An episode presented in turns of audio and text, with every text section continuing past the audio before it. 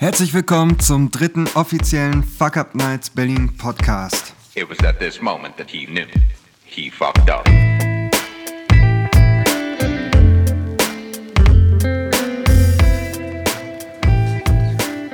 Zuallererst wollen wir uns für die sehr gelungene 21. Fuck Up Night bedanken. Wir hatten extrem viel Spaß, die Stimmung war fantastisch. Riesen Dankeschön an unsere Gastgeber bei Aperto, unsere mutigen Sprecher und natürlich jeden einzelnen Besucher. In der heutigen Folge hören wir den Vortrag von genau dieser 21. Fuck Up Night im Oktober äh, von Johannes Jacobi. Johannes ist super umtriebig. Er ist unter anderem der Gründer und Chefredakteur von Höhm. Das ist wie Home, nur mit Umlaut. Äh, dem Magazin für Festivalkultur. Er arbeitet als Booker. Er war früher professioneller Rollerblader und ähm, ist Festivalveranstalter und vor allem auch der Veranstalter vom Winter Clash. Davon wird er uns heute erzählen. Zum Schluss von Johannes Vortrag gibt es wie immer ein bisschen Frage-Antwort mit dem Publikum. Leider hat fast niemand sich die Mühe gemacht, ins Mikro zu sprechen. Deswegen versteht man äh, kaum etwas von dem, was sie sagen. Aber ich denke, durch die Antworten von Johannes wird mehr oder weniger klar, worum es geht. Viel Spaß. Und jemand, mit dem ich im, in Zukunft in ganz anderen Bereichen hoffentlich zusammenarbeiten werde, den, den der Himmel geschickt hat, den hat der Himmel geschickt, der hat auch in relativ, wie, wie alt, du bist auch noch jung, ne? Der ist auch noch ziemlich jung und hatte eine wahnsinnig gute Idee, nämlich Make Inline Skate cool.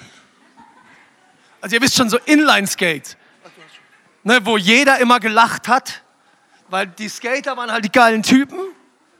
Ne? Und dann gab es ja die, auch Skaterinnen, aber ganz oft waren da auch Mädchen außen rum gestanden und fanden halt dann die, die süßen Boys mit den halblangen Haaren irgendwie cool. Und, und er war halt Inline-Skates und dachte, mein Gott, wir machen auch voll das geile Zeug, aber jeder denkt nur Freaks. Er wollte das ändern und hat die inzwischen größte Veranstaltung europaweit, weltweit, come on. Weltweit? Natürlich. Weltweit auf die Beine gestellt und ist damit total cool krachen gegangen. Johannes.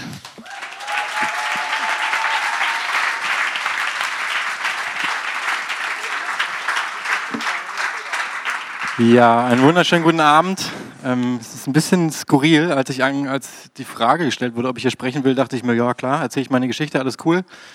Ähm, und ich habe auch schon Extremsportveranstaltungen in China vor über 10.000 Leuten moderiert, war alles viel entspannter, als jetzt hier zu stehen auf jeden Fall. Ähm, aber wir probieren es einfach mal. Also ich bin Johannes, 32 Jahre alt, ähm, äh, Gründer und Chefredakteur von Höhm, Magazin für Festivalkultur und der Veranstalter des Winterclashs, um den es heute gehen soll. Wie äh, gerade schon von Patrick gesagt wurde, es ist die ja, weltweit größte Veranstaltung im Inlineskaten, wo man so über Rampen springt, Rollerblading. Weltweit größte hat allerdings nicht so viel zu bedeuten, weil der Sport halt so gut wie tot ist. Ähm, aber trotzdem, also kommen halt heute so 1500 Leute aus über 40 Ländern, die da hinreisen. Ähm, das macht es halt dann doch sehr besonders, weil eben keine Gäste aus der Stadt, wo wir jeweils sind, kommen, sondern einfach Leute aus aller Welt anreisen. Ähm, zwei Dinge vorab. Ich wenn ich mich in Rage rede, fange ich an zu nuscheln und rede zu schnell. Also ihr könnt gerne jederzeit sagen, geht nicht so. Ähm, und vielleicht ist das nicht nur so richtig eine Geschichte über das Scheitern, sondern eher über das äh, Ignorieren des Scheiterns und des Weitermachens. Also ob man da jetzt Schlüsse draus ziehen kann oder nicht, werden wir sehen. Hm, ich fange einfach mal an. Ähm, als ich 15 oder 16 war, war ich selbst sehr aktiv im Inlineskaten und bin von Sponsoren äh, rumgeschickt worden, habe Veranstaltungen besucht in ganz Europa mit meinen Kumpels mega cool am Up Inlineskaten gewesen ähm, und wollte dann irgendwann selbst eine Veranstaltung machen in meiner Heimatstadt Dresden. Ähm, und genau, einfach, dass Leute in meine Stadt kommen und da irgendwie was Cooles abgeht. Und dann haben wir dann den Real Street Dresden gegründet, damals hieß das, als, wir, als ich 15 war. Kamen 300 Leute, war alles schön, im Wassereis verteilt. Das gab es bei anderen Veranstaltungen nicht. Das hat uns dann total hervorgehoben. Ähm, und bin dann direkt bei der zweiten Veranstaltung, glaube ich, äh, schon fast äh, ganz doll gescheitert, denn es hat sich relativ schnell rumgesprochen, dass unsere Aftershow-Partys spektakulär waren und dass, dann, dass man da machen darf, was man will. Ähm, und direkt beim zweiten Mal wurde unser Jugendclub, den ich da angemietet hatte, völlig zerlegt, inklusive Deckenbeleuchtung, Inventar, Soundsystem, alles komplett zerdroschen. Unter anderem von meinem heute besten Freund, der auch hier ist. Danke.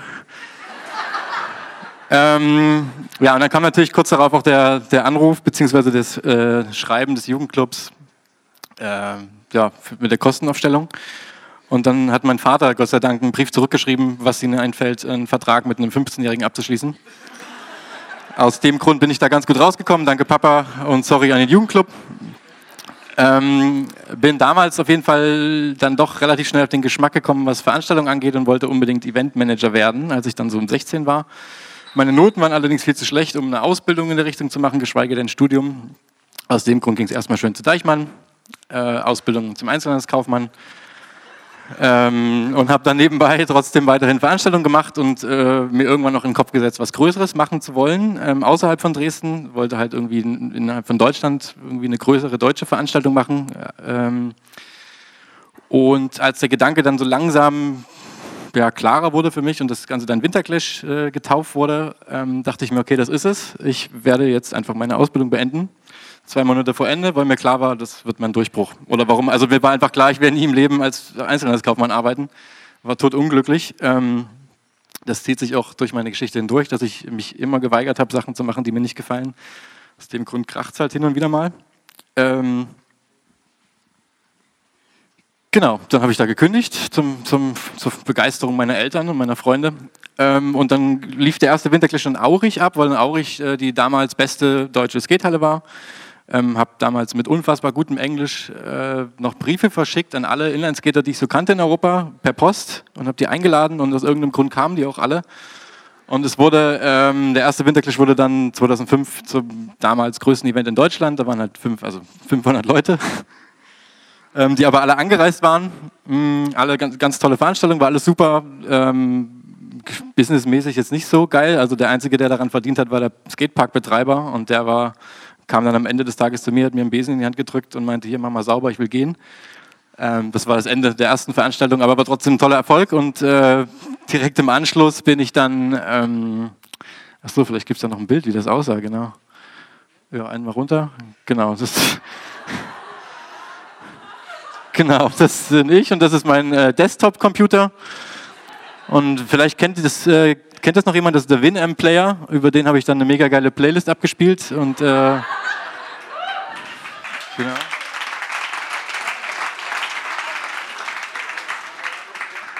Ja, so fing die Scheiße an. Ähm, was war dann? Moment. Achso, äh, zur Freude meiner Eltern und meiner selbst natürlich, äh, kam direkt im Anschluss nach der Veranstaltung ein Angebot von äh, einem der beiden größten europäischen Online-Versandhandel für Inlineskates. Die haben, mir, äh, haben mich dann als Event- und Marketing-Manager eingestellt.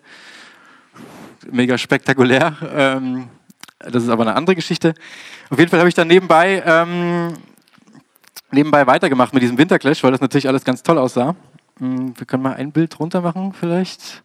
Achso, Moment, bevor ich weiterrede über den Winterclash, damit ihr euch überhaupt vorstellen könnt, wie sowas aussieht, äh, anderthalb Minuten Video vielleicht ganz kurz, wenn es denn funktioniert. Winter Clash kind of like, it represents everything that's kind of great about blading, you know? I've never seen so many inline skaters in one place. There's nowhere else I'd want to be at the moment. This is perfect.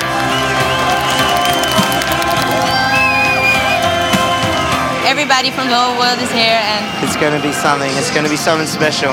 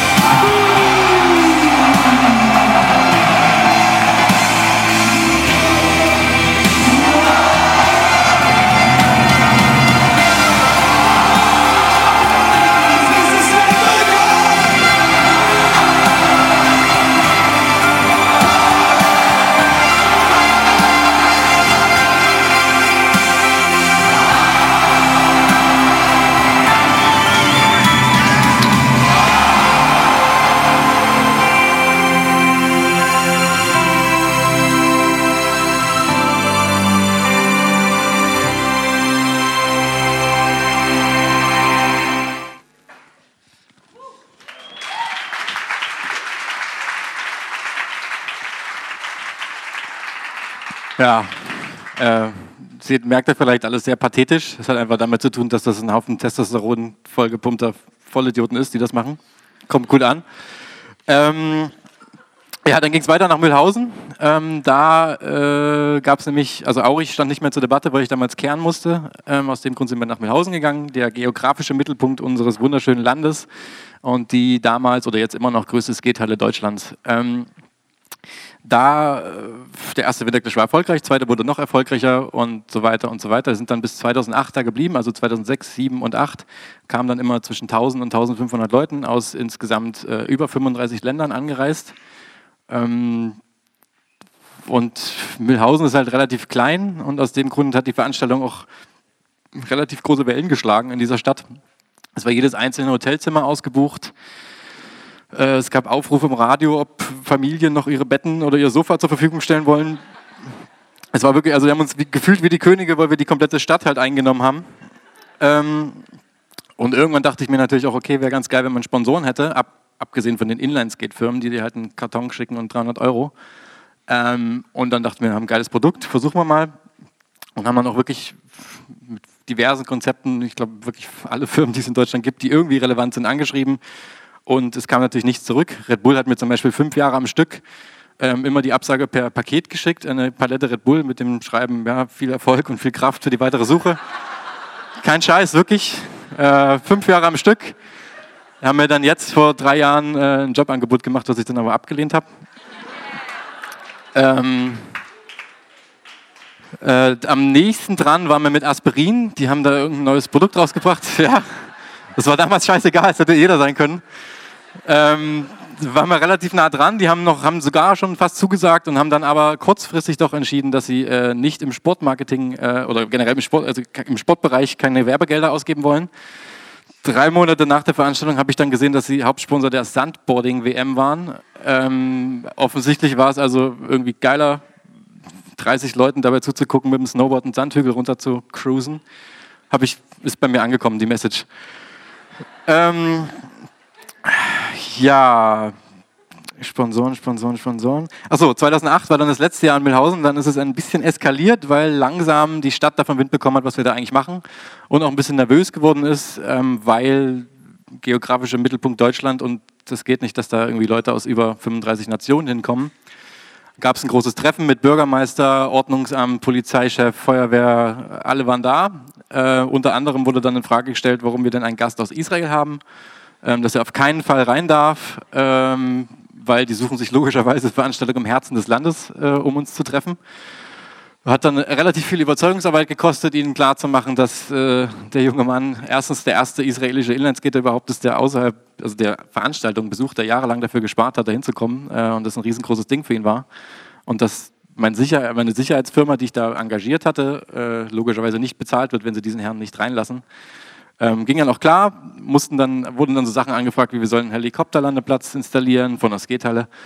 Ähm, eine, so, eine, so eine Einlassschleuse wie am Flughafen, also so eine, so eine Sicherheitsschleuse, weil der Bürgermeister das mal in Erfurt auf der Messe gesehen hatte. Kein Witz, hat er so, war genau die Begründung. So, so eine Sachen, aber also muss man sich halt damit rumschlagen und irgendwie haben wir es dann geschafft, die Genehmigung zu bekommen für 2008 und haben die Veranstaltung dann durchgeführt. Äh, und es hat einfach völlig gekracht, weil mehr Leute gekommen sind, als hätten kommen sollen. Die Halle war völlig überfüllt, die Stadt war völlig überfüllt. Leute haben bei Minusgraden draußen gezeltet, haben in Autos gepennt. Äh, manche sind sogar nebenan in die Halle eingebrochen. Da hat so ein ekelhafter Zirkus das äh, Winterlager seiner Tiere gehabt. Da sind die Leute im Stroh neben den Lamas gepennt. Ach, kein Witz. Hier, äh, Achso, das, so sah das da aus. Noch eins weiter, bitte. Genau da. Ja, also rechts, wir mussten noch eine Turnhalle extra anmieten, wo wir dann Shuttlebusse gemacht haben, dass die da hinfahren können. Äh, und hier links haben dann wirklich Leute gepennt. Ähm, ist halt auch wirklich komplett eskaliert. Also Leute haben Autos angezündet, also Inlineskater vor den Hotels haben die Hotels auseinandergenommen. Äh, der Chefarzt äh, des Krankenhauses Mehrhausen hat mich angerufen und mir die Frage gestellt, Herr Jacobi, was für eine Veranstaltung haben Sie da genau? Äh, ich habe hab gerade eine relativ junge äh, englische Frau äh, auf einer Überdosis Ecstasy eingeliefert bekommen. Die hat, dies, hat mein Krankenhaus durch eine geschlossene Glastür wieder verlassen. Ähm, und kurz danach kam ein Brasilianer, der Verdacht auf Steißbruch hat und auch wieder abgehauen ist. Ähm, ja, wie gesagt, also hat überall in allen Ecken und Enden hat's gekracht und ähm, die Hotels haben sich dann noch zusammengeschlossen und haben gesagt, nie wieder werden sie äh, an dem besagten Wochenende quasi Gäste von außerhalb äh, beherbergen. Und wir haben dann auch die, die äh, Genehmigung nicht bekommen, äh, im Jahr 2009 da weiterzumachen. Aus dem Grund mussten wir uns umgucken und jetzt geht die Geschichte eigentlich erst los.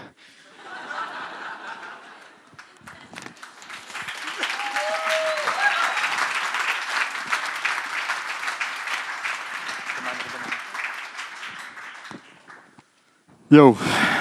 Ähm, die Suche nach einer großen Skatehalle hat sich äh, kritisch oder schwierig gestaltet, weil es gibt zwar große Skatehallen flächenmäßig, aber aufgrund dessen, dass überall Rampen stehen, sind die natürlich äh, begrenzt, was Besucherzahlen angeht. Also die meisten Hallen dürfen irgendwie nicht mehr als 300, 400, 500, 600 maximal Leute reinlassen. Und wir haben dann in St. Niklas in Belgien ein Objekt gefunden, was noch relativ leer war. Waren schon ein paar Rampen drin, aber relativ leer.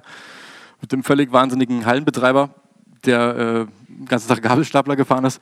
Auf jeden Fall äh, konnten wir da machen, was wir wollen, haben uns dann entschieden, wir sind nach, äh, dass, dass wir nach St. Niklas gehen, haben da äh, mit einem Team von zwölf Leuten keine Wohnung bekommen. Also wir mussten halt zwei Wochen vorher hin, um aufzubauen.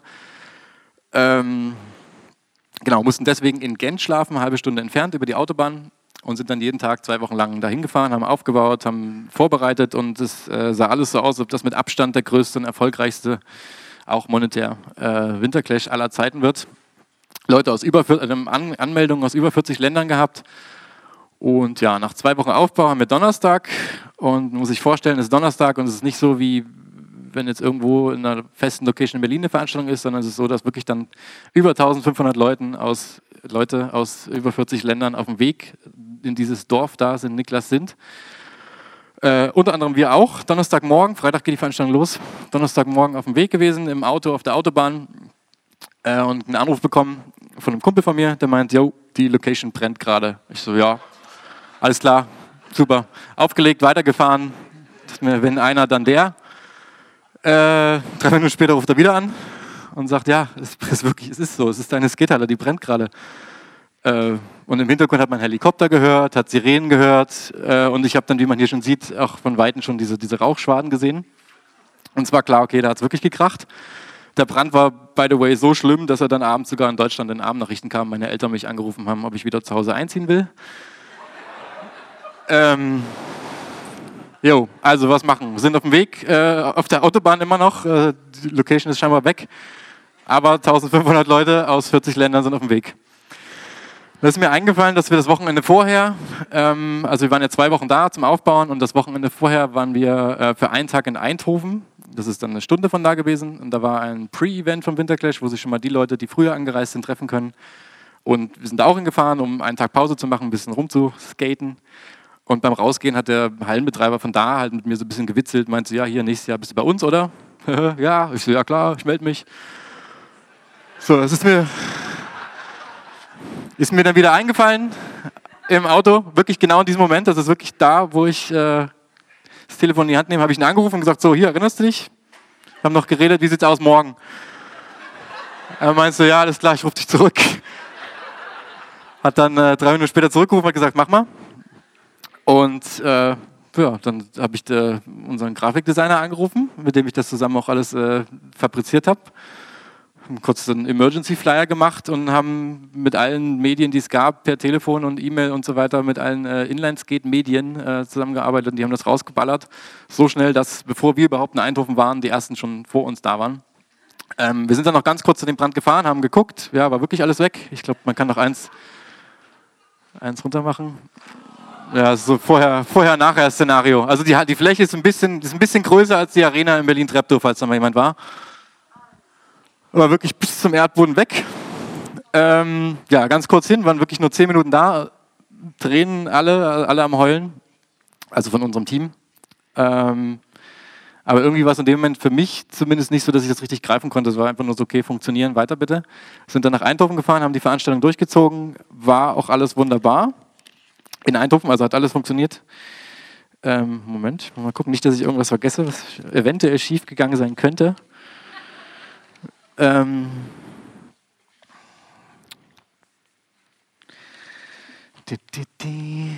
Ach so, ja genau. Aber am Ende war wirklich alles toll. Am Sonntag nach der Veranstaltung, also wir haben irgendwie 10.000 Euro sind da flöten gegangen, ein bisschen Material und ein paar Freunde, die auch Material so lassen, dran, drin hatten, ist auch äh, ein bisschen Geld flöten gegangen, aber es wurden jetzt niemandem die Beine gebrochen. Also es war noch okay, sage ich mal. Am Sonntag sind wir dann nach der Veranstaltung in Eindhoven. Ähm, wie gesagt, 1500 Leute aus 40 Ländern haben da eine wunderbare Zeit gehabt, sind wieder abgereist, alles war toll. Die Aftershow-Party war trotzdem noch in Belgien, sind wir dann wieder zurückgefahren über die Autobahn, alles sinnlos.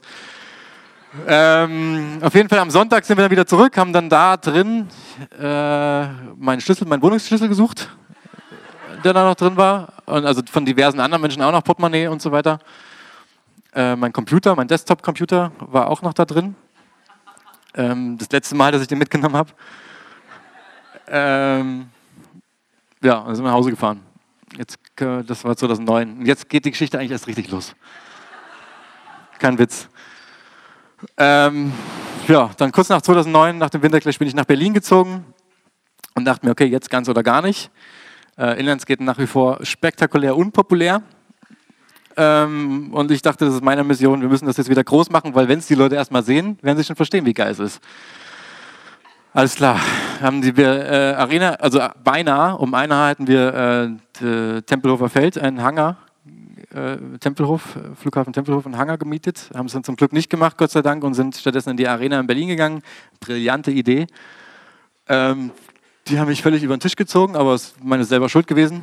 Ich muss dazu sagen, ich hatte keine Firma, kein Nichts, ich war immer noch äh, selbst, einfach selbstständig. Ne? Äh, und der Unterschied von der Arena Berlin zu anderen Skatehallen ist, äh, dass nichts drinsteht. Es ist eine leere Halle und in anderen Skatehallen hatten wir die komplette Infrastruktur. Man fährt also hin, baut vielleicht noch ein, eine tolle Rampe oben drauf und dann geht's los, mehr oder weniger. Und der Arena Berlin mussten wir quasi einen Skatepark anmieten, neu aufbauen, Licht rein, Ton rein und so weiter. Äh, haben dann eine riesen Werbenummer gefahren, also haben Berliner Fenster, U-Bahn TV, äh, zwei Radiostationen, Trailer, Poster, Flyer, alles, das komplette Programm.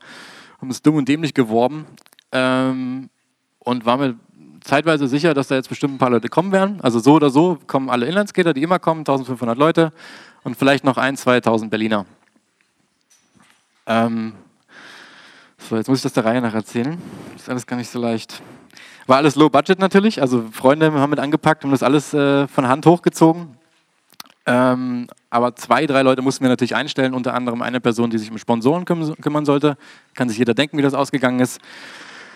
Äh, und einen technischen Leiter natürlich, weil wir natürlich null Expertise hatten. Ähm, dann sind wir irgendwann drauf gekommen, oder er meinte so, ey, was ist, wenn es geil wird? Dann muss es auch geil aussehen, weil wenn jetzt wirklich 1500 Leute aus Berlin kommen, dann muss es auch wirklich nach was aussehen. Ich gesagt, okay, äh, brauchen auch noch eine geile Party übrigens. Was machen wir denn, wenn jetzt wirklich so viele Leute kommen? Es gibt ja gar keinen Club in Berlin, der groß genug ist, dass wir da eine Party machen können mit so vielen Leuten. Wir müssen selbst einbauen. Habe ich gesagt, okay, bitte nur das Nötigste. Können wir mal ein Bild runter machen? Das ist dabei rausgekommen. Ähm, das ist, wirklich, ist kein Witz. Hier steht ein DJ. Das war nur für diesen einen Fuzzi da. Das war, wir hatten ein Lichtpult von sieben Metern. Und das sieht man jetzt hier nicht. Die komplette Hallendecke war voll mit Lampen.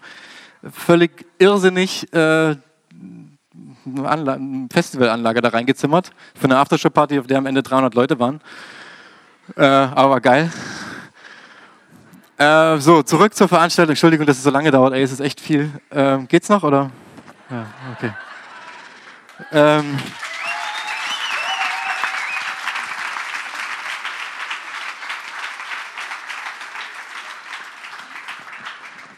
haben wir noch Zeit kurz oder? Okay, gut.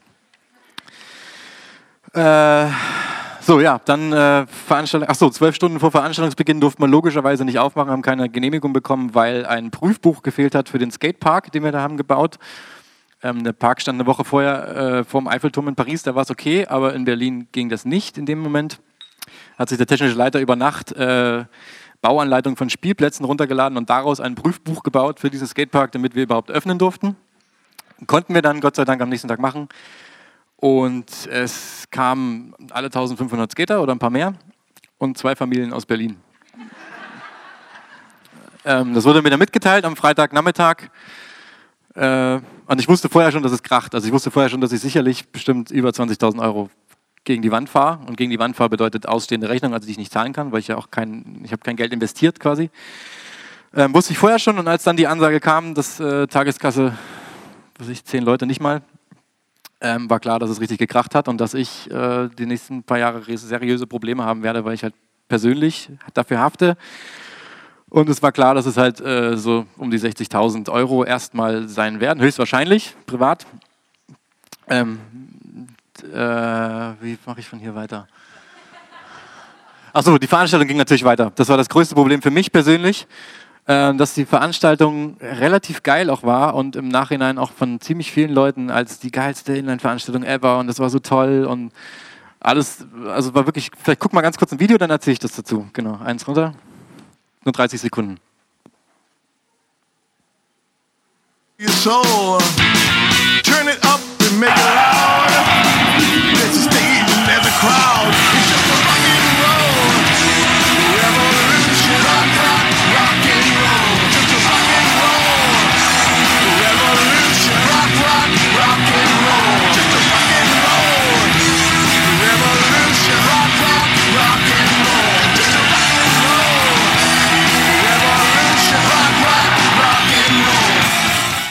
So, genau. Und so war die Stimmung, alle aufgeheizt und ständig, also kein Witz, Leute, so, die zu mir gekommen sind, völlig äh, besoffen oder vor Freude mich umarmt haben, so, jojo, das geilste Tag meines Lebens. Der Moderator, Tränen überströmt, kein Witz, zu mir gekommen, das ist der geilste Tag meines Lebens und sowas die ganze Zeit, weil wirklich, es ist halt, man muss sich halt vor Augen führen, dass relativ viele unserer Besucher, und das ist das, was die Veranstaltung ausmacht, kann man jetzt von Inlandsgaten halten, was man will, ähm, jahrelang dafür sparen, dahin zu kommen. Also es gibt Leute, die aus Mexiko, aus, äh, wir haben jetzt aus, aus auch sehr kritischen Ländern kommen Leute dahin und sparen jahrelang dafür, um einmal im Leben bei dieser Veranstaltung dabei zu sein. Was uns dann immer wieder mitgeteilt wird und das ist auch sehr emotional. Und das ist aber in dem Moment komplett damit kollidiert, dass ich natürlich wusste, ich bin völlig am Arsch. Ähm, und das war höchstwahrscheinlich der krasseste Moment, den ich hier, also so, das ist halt nicht zu besch- das ist halt völlig irrsinnig gewesen. Also so zum einen halt dieses komplette, okay, das war's, und zum anderen alle so, okay, das ist der geilste Tag meines Lebens. Ist ganz, ganz, also wirklich ist ganz schwer zu beschreiben und macht mich jetzt noch fertig, wenn ich drüber nachdenke. Ähm, auf jeden Fall war irgendwann die Veranstaltung zum Glück vorbei, mega fette Aftershow-Party gehabt.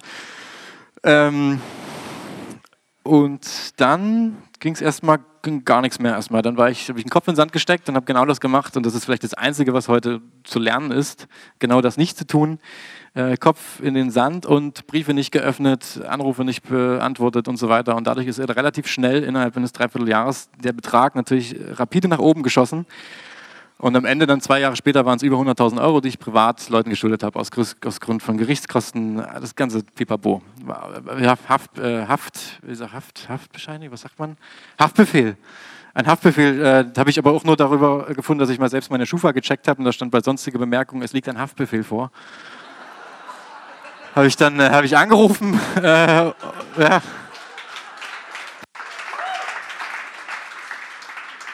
habe ich dann versucht herauszufinden, woran es lag und es war irgendwas zivilrechtliches und dann wurde mir mitgeteilt, so ja, sie hätten jetzt das Land nicht verlassen können, aber ist jetzt hiermit wieder geklärt, alles gut. Ähm, aber so ganz viele verrückte Sachen und das lag einfach, daran, dass ich wirklich die Briefe einfach ignoriert habe und alles völlig ignoriert habe. Dadurch ist es viel schlimmer geworden. Und das hat dann ein paar Jahre gebraucht, äh, beziehungsweise dauert immer noch, bis ich da wieder rausgekommen bin. Für mich stand von Anfang an, na doch, von Anfang an eigentlich fest, dass ich nicht äh, Privatinsolvenz machen möchte, weil selbst verzapft, also ich war selbst dran schuld, dass es gekracht hat. Und zum anderen hatte ich natürlich auch so ein bisschen Angst davor, okay, sieben Jahre abhängig machen und nichts machen können und so weiter. Ob das nur eine gute Entscheidung war oder nicht, weiß ich nicht, aber äh, hat auf jeden Fall eine Weile gedauert. Winterclash lief dann weiter. Wir sind danach wieder nach Eindhoven gegangen und jedes Jahr völliger Erfolg, alles toll, nie wieder was schiefgegangen, kein Witz. Äh, einfach wirft jedes Jahr so viel Geld ab, dass ich äh, mehr schlecht als recht, aber ich kann davon leben und äh, Schulden zurückzahlen. Das sind jetzt noch, dazu komme ich gleich, wie viel noch übrig sind. Äh, genau, dann war ich 2015, war alles cool so. Ich habe endlich gerafft, okay, es ist wichtig, diese, also ein Anruf kann ja alles ändern. So, wenn man irgendwie so Briefe hat und die nicht beantwortet, dann kracht halt, dann fänden sie das Konto. Das ist auch mehrfach passiert, bis zu dem Punkt, wo mir die Bank äh, gesagt hat, wenn noch einmal gefändet wird, dann kündigen, kündigen sie mein Konto. Ähm, äh, Moment. Kontoveränderung. Ach genau. Und dann 2015 war alles cool. So, ich hatte mit allen Leuten Ratenzahlung ausgemacht, es kam keine Mahnung mehr, die Zinsen waren ausgesetzt, alles war geil. Das Einzige, was noch ausstand, war die Steuer. Und äh, ich habe natürlich in den ganzen Jahren mich, äh, ich habe immer wieder Schätzungen bezahlt, also die dann kamen, einfach damit ich es vom Hals habe, aber, aber nie, bin nie dazu gekommen, aufgrund des ganzen anderen Dramas und weil ich einfach nicht wusste, was ich machen soll, äh, bin ich nie dazu gekommen, Steuererklärungen zu machen und musste dann vier Jahre rückwirkend Steuererklärung machen, weil sie mich zwei Jahre geschätzt hatten. Das waren 25.000 Euro, die sie da geschätzt hatten. Ähm, und wir haben uns dann darauf geeinigt, dass ich die nicht zahlen muss, bis zu dem Moment, bis ich meine Steuererklärung eingereicht habe und wir dann gucken, wie viel es wirklich ist. Quasi nicht die Schätzung. Und die Steuererklärung ging einen Tag zu spät ein und das Finanzamt hat direkt mein Konto gefändet. Ähm, drei, nee, zwei, zwei Monate oder anderthalb Monate vor, vor dem Winterclash 2016. Das ganze Geld vom Winterclash 2016 war schon auf meinem Konto, war dann also weg. Das Geld für die Veranstaltung mit 1000 verkauften Tickets, sie haben dann nur noch Vorverkauf gemacht, war also weg und äh, mein Konto leer. Und dann, äh, das war das, das schlimmer wird's nicht, das war der letzte traurige Punkt meines Lebens. Ähm, dann bin ich abends halt mit zwei engen Freunden, haben uns in die Bar gesetzt, habe überlegt, okay, vielleicht doch Privatinsolvenz, vielleicht doch mal einen Job annehmen, vielleicht doch ein ganz normales, ganz normales Leben. Ähm, und bin dann abends nach Hause danach, habe überlegt noch und dachte mir dann, okay, ich will es zumindest rausposaunen, weil zu dem Zeitpunkt war es so, dass innerhalb der Inline-Skate-Szene äh, viele der Meinung waren, dass ich mich bereichere und dass ich sehr viel Geld verdiene mit dem Winterclash, was auch der Fall wäre, wenn ich nicht die Schulden abbezahlen müsste. Was halt in dem Sport aber sehr selten ist. Also selbst die allerbesten oder der allerbeste Inlineskater der Welt kriegt halt 600 Euro Monatsgehalt. Ähm, also ich bin schon wirklich, verdient man schon wirklich viel mit dieser Veranstaltung und genau das war das Problem von einigen Inlinern und dann dachte ich mir, okay, dann schreibe ich jetzt wenigstens, was los ist und habe äh, einen sehr langen, herzzerreißenden Brief äh, geschrieben, den ich gekoppelt habe an ein Crowdfunding, weil ich dachte, okay, vielleicht kommen irgendwie 1.000, 2.000 Euro bei rum, kann ich meine Miete zahlen, geil. Musste dann am nächsten Morgen, habe das online gestellt nachts, musste dann am nächsten Morgen äh, nach Amsterdam fliegen. Der Flug war schon gebucht, weil ich ein Meeting hatte zum Winterclash 2016 in Eindhoven. Bin dann abends wieder zurückgekommen, Computer angemacht und da waren es schon 12.500 Euro und eine Woche später äh, dann diese 21.960 Euro und das Steuerproblem war gelöst. Ähm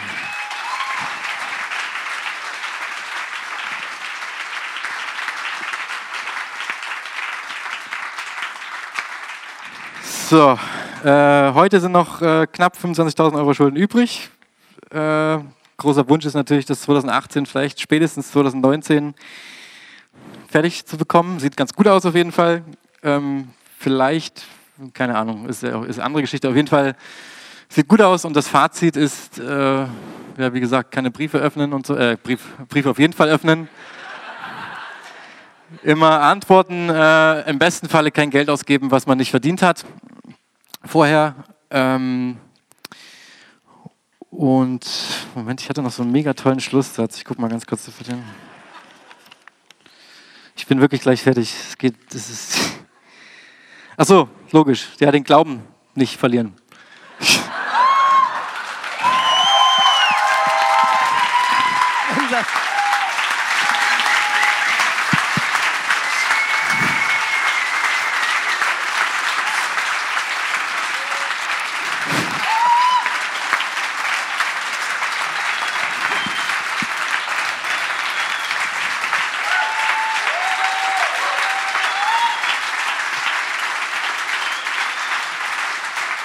Ja.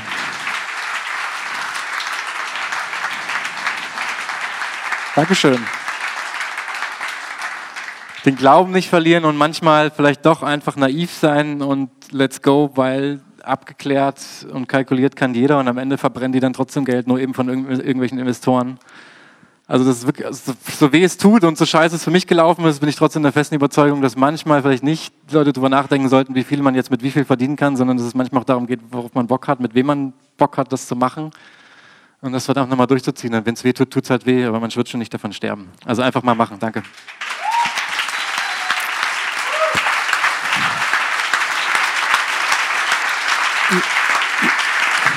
Johannes,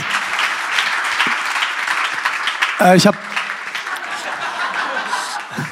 ich hab, ich hab eine Frage, die brennt wahrscheinlich allen hier unter den Nägeln.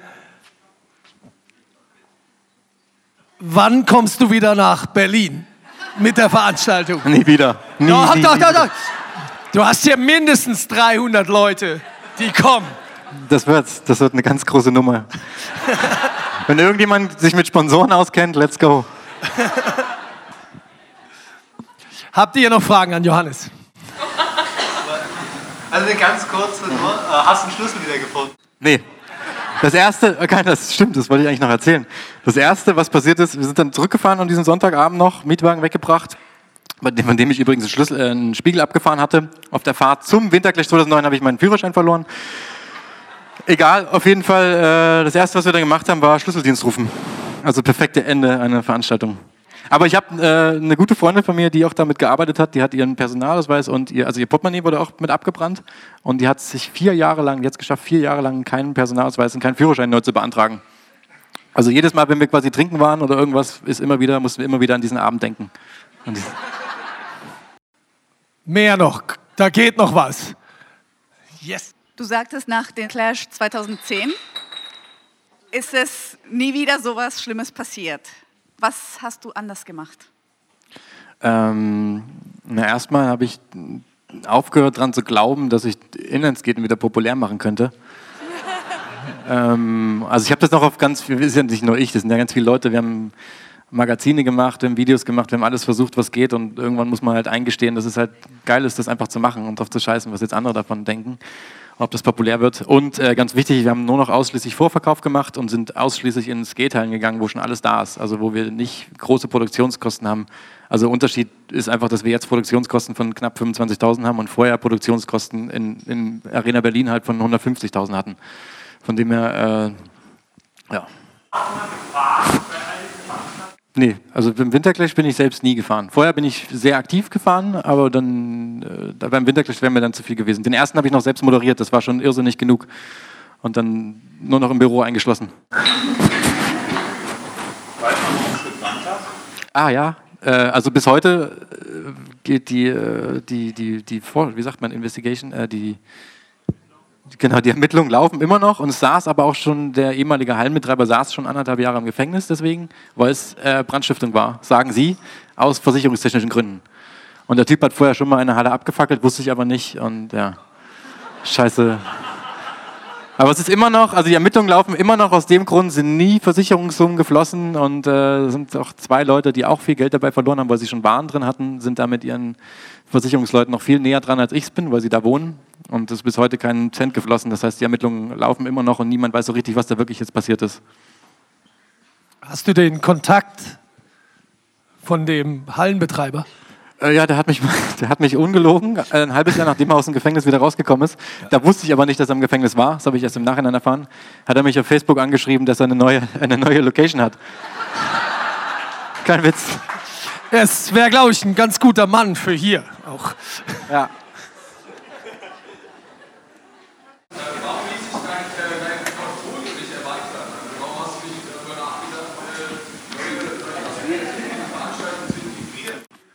Also es gibt ja, es gibt ja Extremsportfestivals, wo alle möglichen Sportarten sind, also wo BMX, äh, Skateboard, alles was halt cool ist, Wakeboard, Snowboard und so weiter und eben auch Inlandskaten, alles unter einem Dach funktioniert und da gibt es natürlich größere Sponsoren.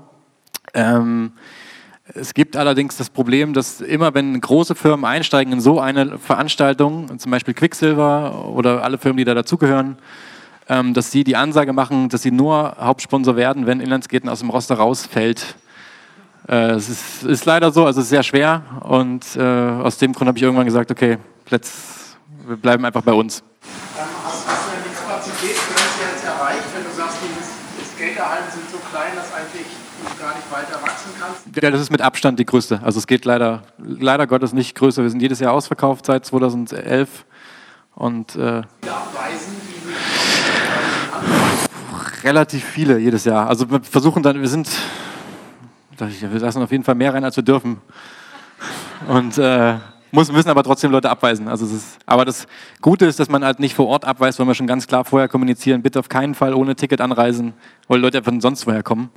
Ähm, aus dem Grund ist es jetzt nicht so, dass man davor steht und Leute wegschicken muss, aber man muss halt vorher online gut kommunizieren, okay, das war es jetzt wirklich. Achso, äh, ja, ich bin noch selbstständig, äh, habe jetzt ein neues Projekt, also die Winterclash-Veranstaltung läuft immer noch, nach wie vor. Die nimmt ungefähr ein Viertel bis halbes Jahr äh, in Anspruch immer. Und äh, mache jetzt äh, Höhen Magazin für Festivalkultur, ein neues Magazin für Festivals, Musikfestivals, arbeite viel auf Musikfestivals und bin jetzt sehr in dem Bereich aktiv, bin so ein Hobbybooker mehr oder mäßig, mehr oder weniger. Äh, und bin, ja, bin einfach sehr aktiv im Musik- und Festivalbereich jetzt gerade und schaue, in welche Richtung das geht. Und das sieht alles sehr, sehr vielversprechend aus, aber aufgrund dessen, dass ich mich dass dass es einfach nicht geil ist, Investoren ranzuholen, wie der normale Lauf eines äh, Startups wäre zum Beispiel, läuft es natürlich ein bisschen langsamer, als es könnte, was aber auch gut so ist und einfach geiler fürs Bauchgefühl, das ganz langsam angehen zu lassen. ja, gibt's.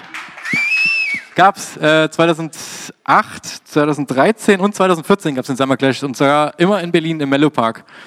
Äh, sehr gute Freunde, die Mellow Park Leute. Und äh, wenn es den jemals wieder geben sollte, dann da.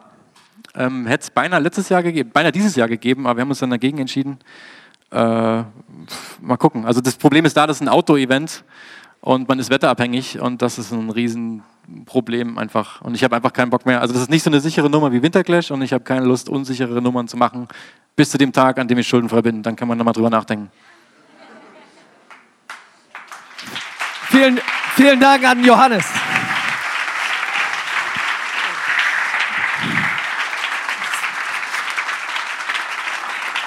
Ich habe schon gedacht, das wird eine sensationelle Geschichte.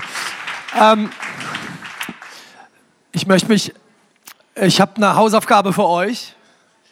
Also wir sind ja ein ambitioniertes Format und also ich finde es total großartig, wenn ihr euch jetzt auf dem Heimweg, ihr habt ja alle ein paar Bier drin, äh, genauso anfangt, über die Dinge zu reden, die nicht funktionieren.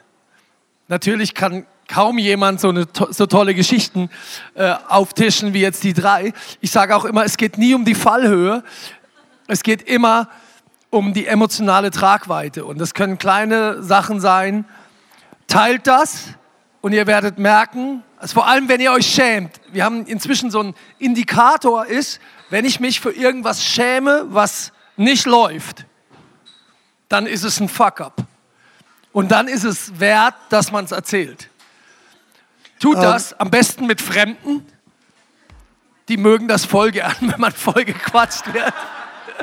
ja.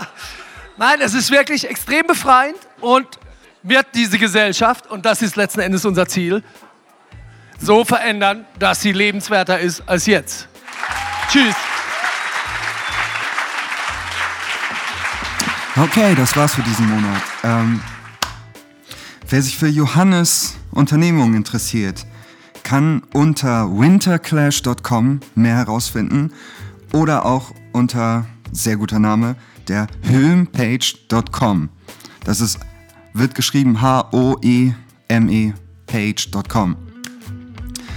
Ansonsten könnt ihr uns auf fuckups.de besuchen, euch da in die Mailinglist eintragen, wenn ihr immer Bescheid wissen wollt wegen den Veranstaltungen und dem Podcast oder auch Fuck Up Nights Berlin auf Facebook und Twitter. Vielen Dank fürs Zuhören, liebe Grüße vom ganzen Team und bis zum nächsten Mal.